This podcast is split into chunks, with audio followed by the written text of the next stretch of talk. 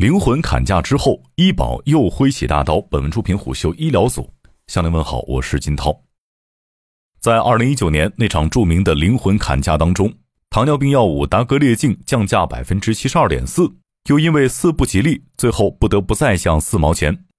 如今，他可能又要被狠砍一刀了。就在几天前，国家医保局发布了新一轮国谈规则，并向全社会征求意见。按照新的规则，未来对创新药的砍价或将更加残酷。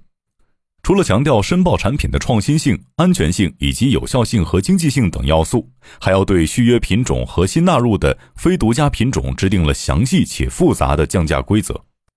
特别值得注意的是，协议到期需要续约的独家品种降价幅度将与医保支付情况挂钩。而且，药品进入医保目录之后，销售的金额越高，超出医保基金的预估金额越多，其降价的幅度就越高。即便不需要重新议价，也面临最高百分之二十五的降价。这是行业专家倡导多年的价量协议概念首次落到实处。尽管专家建议的初衷是放缓降价，但其结果很可能适得其反。南京循正生物科技有限公司总经理郭新峰告诉胡秀：“越是大品种，价格砍得越狠。”那些新纳入非独家品种竞价的残酷程度更是堪比集采，不仅符合标准的最低价将被定为同品种的统一支付标准，还可能在后续报销中出现对标仿制药定价的情况。国家医保谈判也被称为国谈，起始于二零一八年，是在药价虚高屡禁不止、进口药价普遍高于周边国家和地区，以及价格较高的新药好药进医保耗时可以高达十六年的形势下应运而生的。其初衷是既要避免“我不是药神”式的悲剧，也有意助力医药产业的发展。而从结果看，这项政策在给患者带来福利的同时，却令方兴未艾的中国创新药企业叫苦不迭。患者需要负担得起的救命药，但创新药，特别是国产创新药，九死一生，也需要合理的利润空间保障生存和发展。可以说，对于今天的医保谈判来说，如果把有限的基金花在刀刃上，端平患者诉求与产业发展的这碗水，已经是越来越严峻的考验。在新的国谈规则当中，两类产品或将受到较大影响，即续约的独家品种和新纳入医保的非独家品种。对于前者，新规则严格限定了可以直接续约纳入常规目录而无需继续谈判的情况。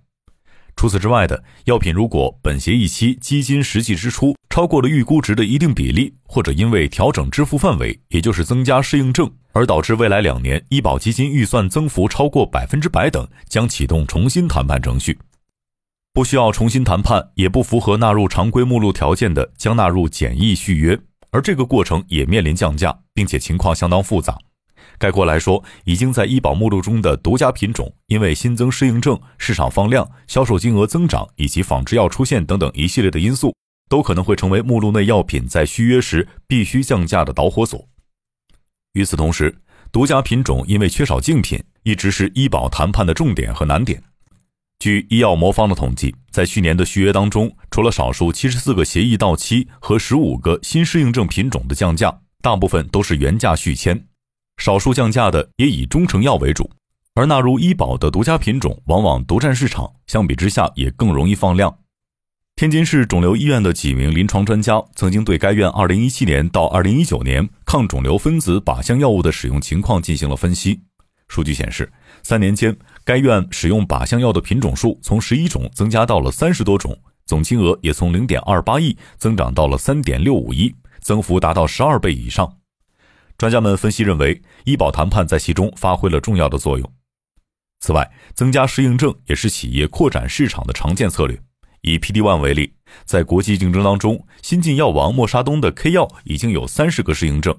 在国内 PD-1 赛道上，为了争取更多的市场份额，适应症的竞争也异常激烈。去年七月以来，百济神州的替雷利珠单抗又增加了三个适应症，恒瑞医药也添了两个新的适应症。更多适应症也意味着更大的市场空间，也是新一轮降价的起点。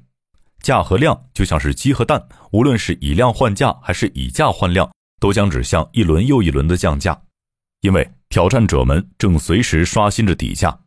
按照国家医保局的规则，非独家品种企业申报价将与医保支付意愿对比，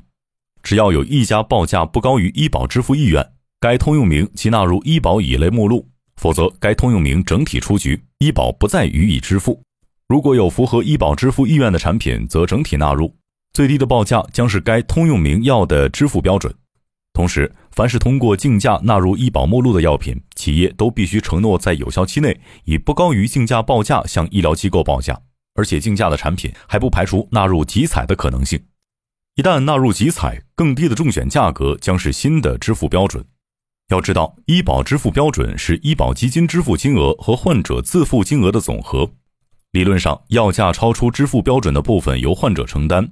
但是在实践当中，支付标准一般就是药品经过医保谈判之后的定价，因此上述规则也意味着大批药品面临着退出医保或者底价大幅降低的命运。在过去几年里，医保谈判对非独家品种的竞价已经有相当成熟的经验，比如进口丙肝小分子药的疗程费用从五万多元降到了八千元左右，PD One 的最低年费用已经从十几万元降到了三万元以下。只是按照此前的规则，竞价药物仍然可以按照不同的报价来确定支付标准。在新的规则中，最低价将成为唯一的支付标准。这也意味着，非独家的药品，无论是有仿制药、生物类似药的原研药，还是派生药类新药，都将遭遇更加残酷的砍价。而且，这次最致命的一刀可能来自于竞品。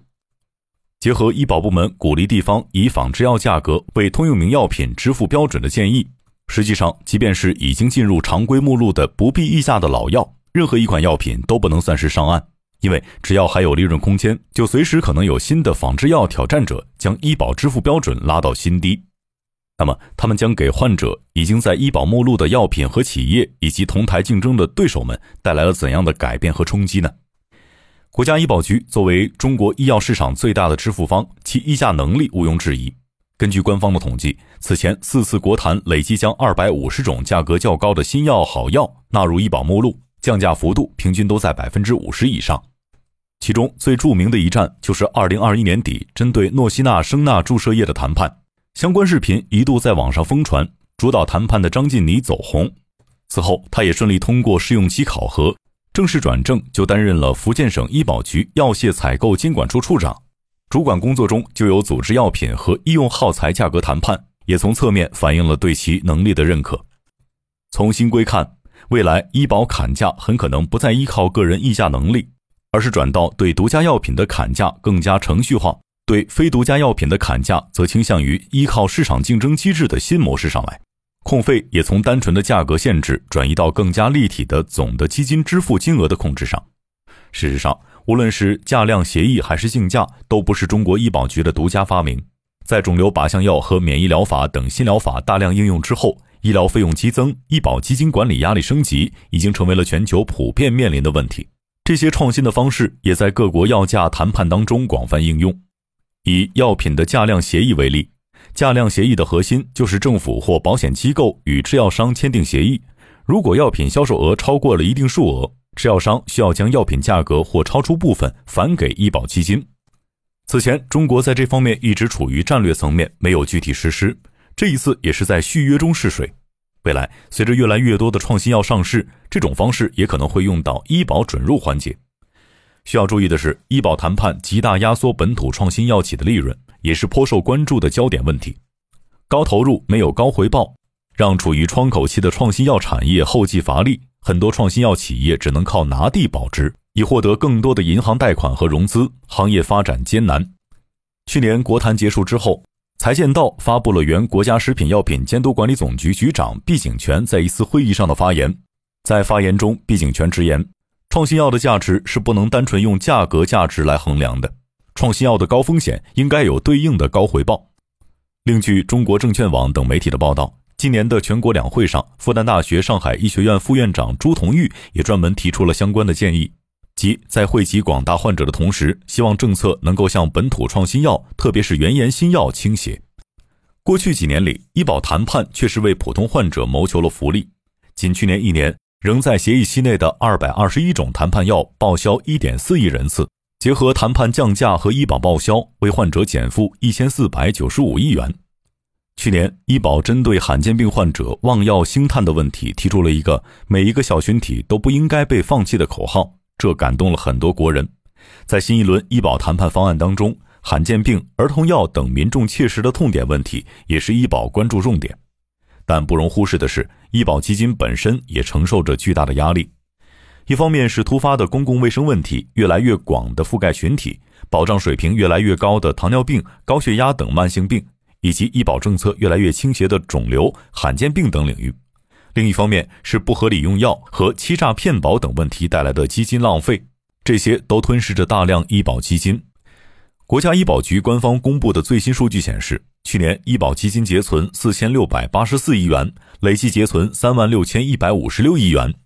尽管总量仍然可观，但结存率已经不尽乐观。特别是居民医保基金，其结存率去年已经降到了百分之四点四，是二零一二年以来的最低值。从这个意义上来讲，更多支付方的加入已经是多方共同的诉求。